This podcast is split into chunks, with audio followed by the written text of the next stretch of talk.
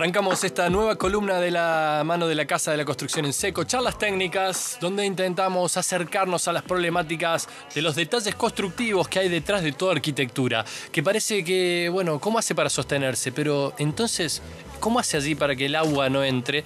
Y detrás de esto no solo hay desarrollos de materiales, eh, innovación en tecnologías, sino también hay arquitectos y arquitectas proyectando y pensando esos encuentros, esa implementación de la arquitectura con la mano de obra local eh, y es el caso de la arquitecta Melissa Bocian que tenemos en línea del otro lado del parlante que es una de las titulares de la firma Steel Mix Construcciones. ¿Qué tal Melissa? ¿Cómo estás? Buenas tardes.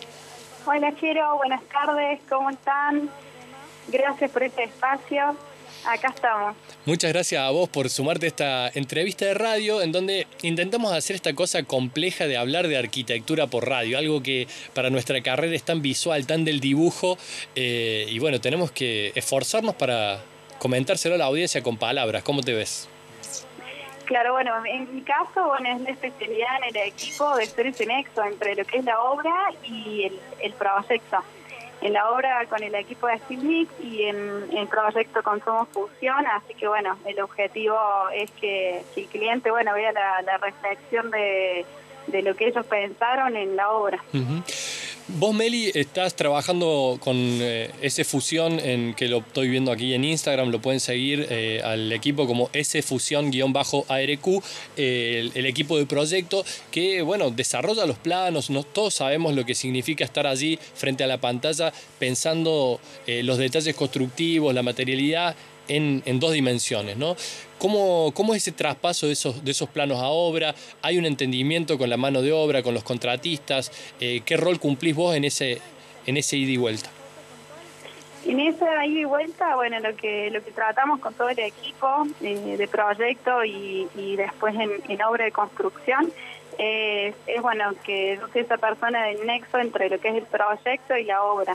Y el entendimiento, bueno, por ahí es, complejo, pero bueno, con, con, el equipo de proyecto tratamos de, bueno, de generar las piezas que, siempre vamos aprendiendo, piezas nuevas que se necesitan en obra, piezas técnicas de, en plano, para que pueda ser cada día mejor el entendimiento en obra. Eh, o sea que como arquitecta, tenés un, desarrollo desde lo proyectual, desde el dibujo, desde estar en la oficina y tenés una fuerte injerencia también, eh, comentábamos fuera de aire, en torno a lo que son las terminaciones y la parte de los detalles de la obra, ¿no? Hay como una obra que podemos hablar de dos grandes grupos, la obra gruesa, digamos, una primera etapa de donde se levanta, digamos, el, volumen, y luego empieza un sinfín, el checklist no termina nunca de, de todas las cosas que hay que ir revisando para que una vivienda esté completa, ¿no? Claro, sí, eh, es, así, como vos decís, Jero.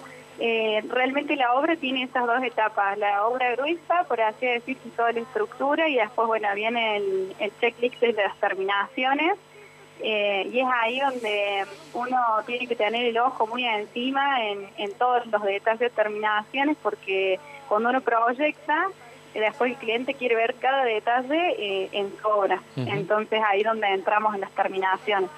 Vos como, como, constructora también de Steel Frame, digamos, junto a la firma Steel Mix, eh, en esta charla de, la, de, la, Casa de la Construcción en Seco, pensando en este sistema constructivo que no es tan nuevo, pero por ahí tampoco es tan conocido, eh, cuando entras en esa visita de obra donde ya hay, bueno, eh, pinturas, algunos revestimientos, ¿qué es? ¿Dónde pones el ojo, Melissa, para para ir haciendo una visita de obra de terminaciones. ¿Cuáles son los ejes eh, que te parecen fundamentales en, el steel frame y en la terminación del steel frame para que se sienta eh, bueno, una calidad eh, esperada a la hora de habitarlo? Bueno, cuando, cuando vemos el detalle de las terminaciones, yo creo que el ojo se, se focaliza en los revestimientos, sobre todo en lo que es baños y cocinas eh, donde ahí nosotros con el sistema Steel Frame hacemos la, la diferencia eh, de que cuando nosotros eh, necesitamos generar estos revestimientos, acudimos a ciertos materiales para que, bueno, para que estos queden en su óptimo funcionamiento. Comentamos a la audiencia que, digamos, el, interior de, una construcción en seco por lo general se termina con una placa de yeso. Y las placas de yeso vienen de distintas eh, modalidades según su requerimiento, ¿no? Y solemos usar mucho la placa conocida como la placa verde, que es la que se usa en sanitarios o cocinas por el tema de la humedad y el agua. Y nos comentabas, Melissa, que ustedes han eh, cambiado esta placa por, otra placa que también viene en el mercado local para generar mayor eh, rigidez a la hora de poner los cerámicos en, ducha. ¿Cuál sería ese detalle? Sí, nosotros en, cuando tenemos que hacer los revestimientos, hemos, eh, a partir de, la, de toda la experiencia que estamos teniendo en la obra del sistema, eh, hemos optado por optimizar los revestimientos utilizando las placas las placas de cementicias para poder luego generar el revestimiento. Entonces, en todos los núcleos húmedos, eh, no sé, en cocina o baño, estamos usando la placa cementicia y luego sí eh, generamos el revestimiento.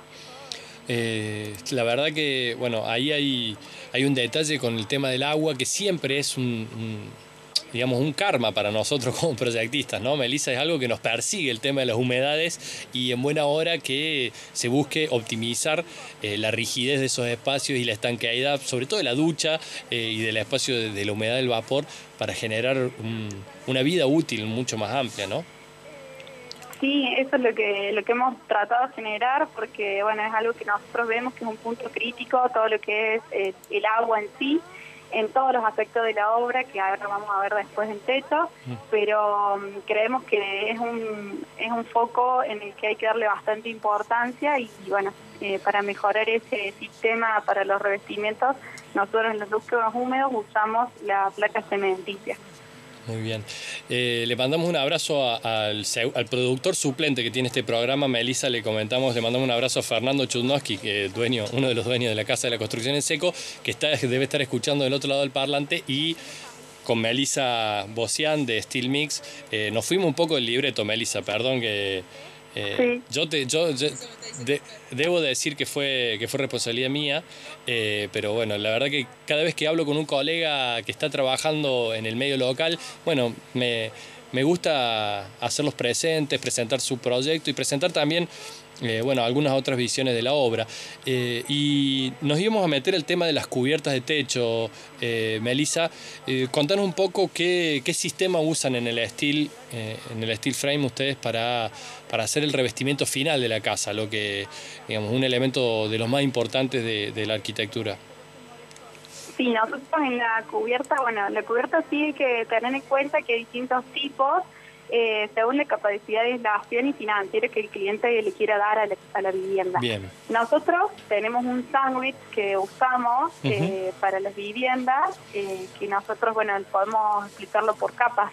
Dale, vamos a explicar por capas el sándwich que está muy bien usar la analogía del sándwich para ver cómo se comporta, cómo se compone estas capas del techo desde adentro hacia afuera, si te parece, Meli. Dale. Perfecto. Bueno, nosotros en terminación eh, del techo em, arrancamos con lo que es la placa de yeso, que es el cielo raso, que es un cielo raso suspendido.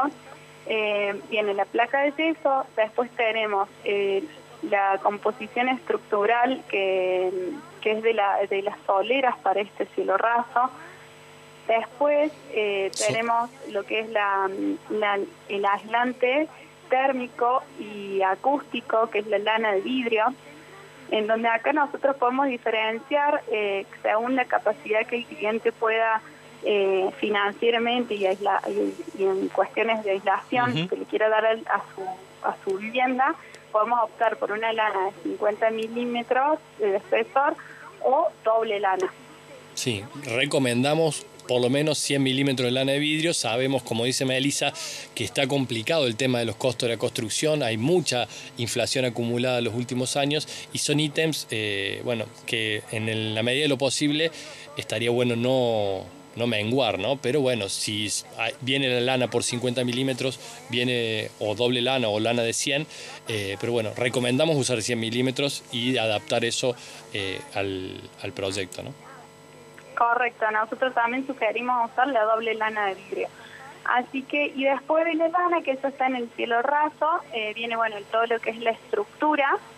Em, y ahí nosotros em, ponemos todo lo que es las correas y armamos eh, con OSB la rigización para la chapa. Eh, nosotros eso es también algo que lo hemos eh, ido adecuando en el, en el sistema y después le hacemos una barrera hidrófuga, que es el, la famosa hidrófugo, y luego viene la chapa. Allí entonces podemos ver cómo se comporta, por un lado, el sistema estructural de techo con las perfilerías pesadas y por otro lado, el cielo raso con perfilerías de 35, le decimos soleras y montantes de 35, que son las más pequeñas para colgar el, techo, cosa de que la placa no trabaje y no se quiebre, no haya fisuras con las solicitaciones del techo. Y Melissa, nos comentas que viene una madera, que es una placa OSB 1.22 por 2.44, medida muy estándar en términos internacionales, que es esta chipeada en distintas direcciones, que le da rigidez. Luego la barrera de aire y agua, que es el, famoso Wichi, si podemos decir una marca, no sé si me va a dejar Fernando, y después eh, la chapa. Ahora, Meli, hay un tema que yo te quiero preguntar y, ver cómo lo desarrollan ustedes, que me parece interesante, que es el tema de las canaletas, ¿no? Estas hacen desbordes libres, tienen canaletas, eh, los montantes pluviales los meten dentro de la arquitectura, algo que por lo general en la vida útil de la arquitectura genera varios dolores de cabeza. Sí, bueno, el, el agua siempre para todos nosotros los arquitectos fue un problema, pero bueno, siempre hay que buscarle la solución. Y nosotros hemos tomado la decisión en obra de generar todas las gárgolas de descarga, las canaletas, em, siempre hacia el exterior. Em, eh, usamos canaletas externas y bajadas eh, también eh, externas.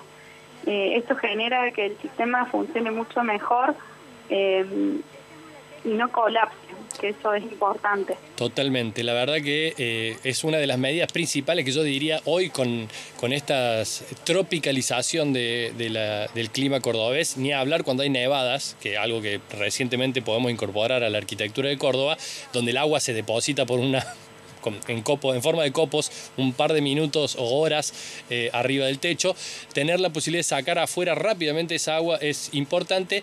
Y por último, Meli, yo a título personal, y si me, si me acompañas en esta, eh, bueno, recomendarle a, los usuarios y usuarias de, la arquitectura eh, que, bueno, que como, el, como los autos los llevan al mecánico cada 10.000 kilómetros para el cambio de aceite y filtro y tienen un mantenimiento por su vida útil, bueno, la arquitectura también requiere de ese mantenimiento. ¿Qué recomiendan ustedes en sus obras allí con Steel Mix eh, para, para poder eh, bueno, mantener esta arquitectura en buen, en buen, en buen término?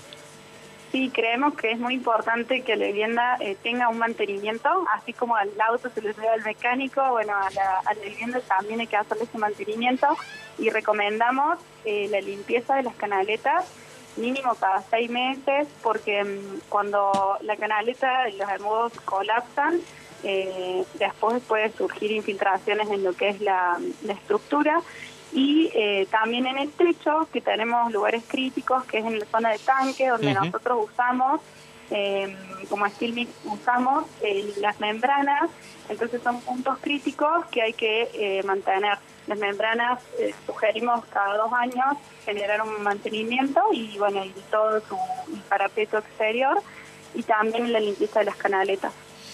Buenísimo, estamos aquí compartiendo con la arquitecta Melissa Bocian esta nueva oportunidad aquí de las charlas técnicas, aprendiendo un poco de construcciones, de detalles arquitectónicos de la mano de la Casa de la Construcción en Seco. Melissa, te mando un abrazo grande y muchas gracias por esta nota. ¿eh?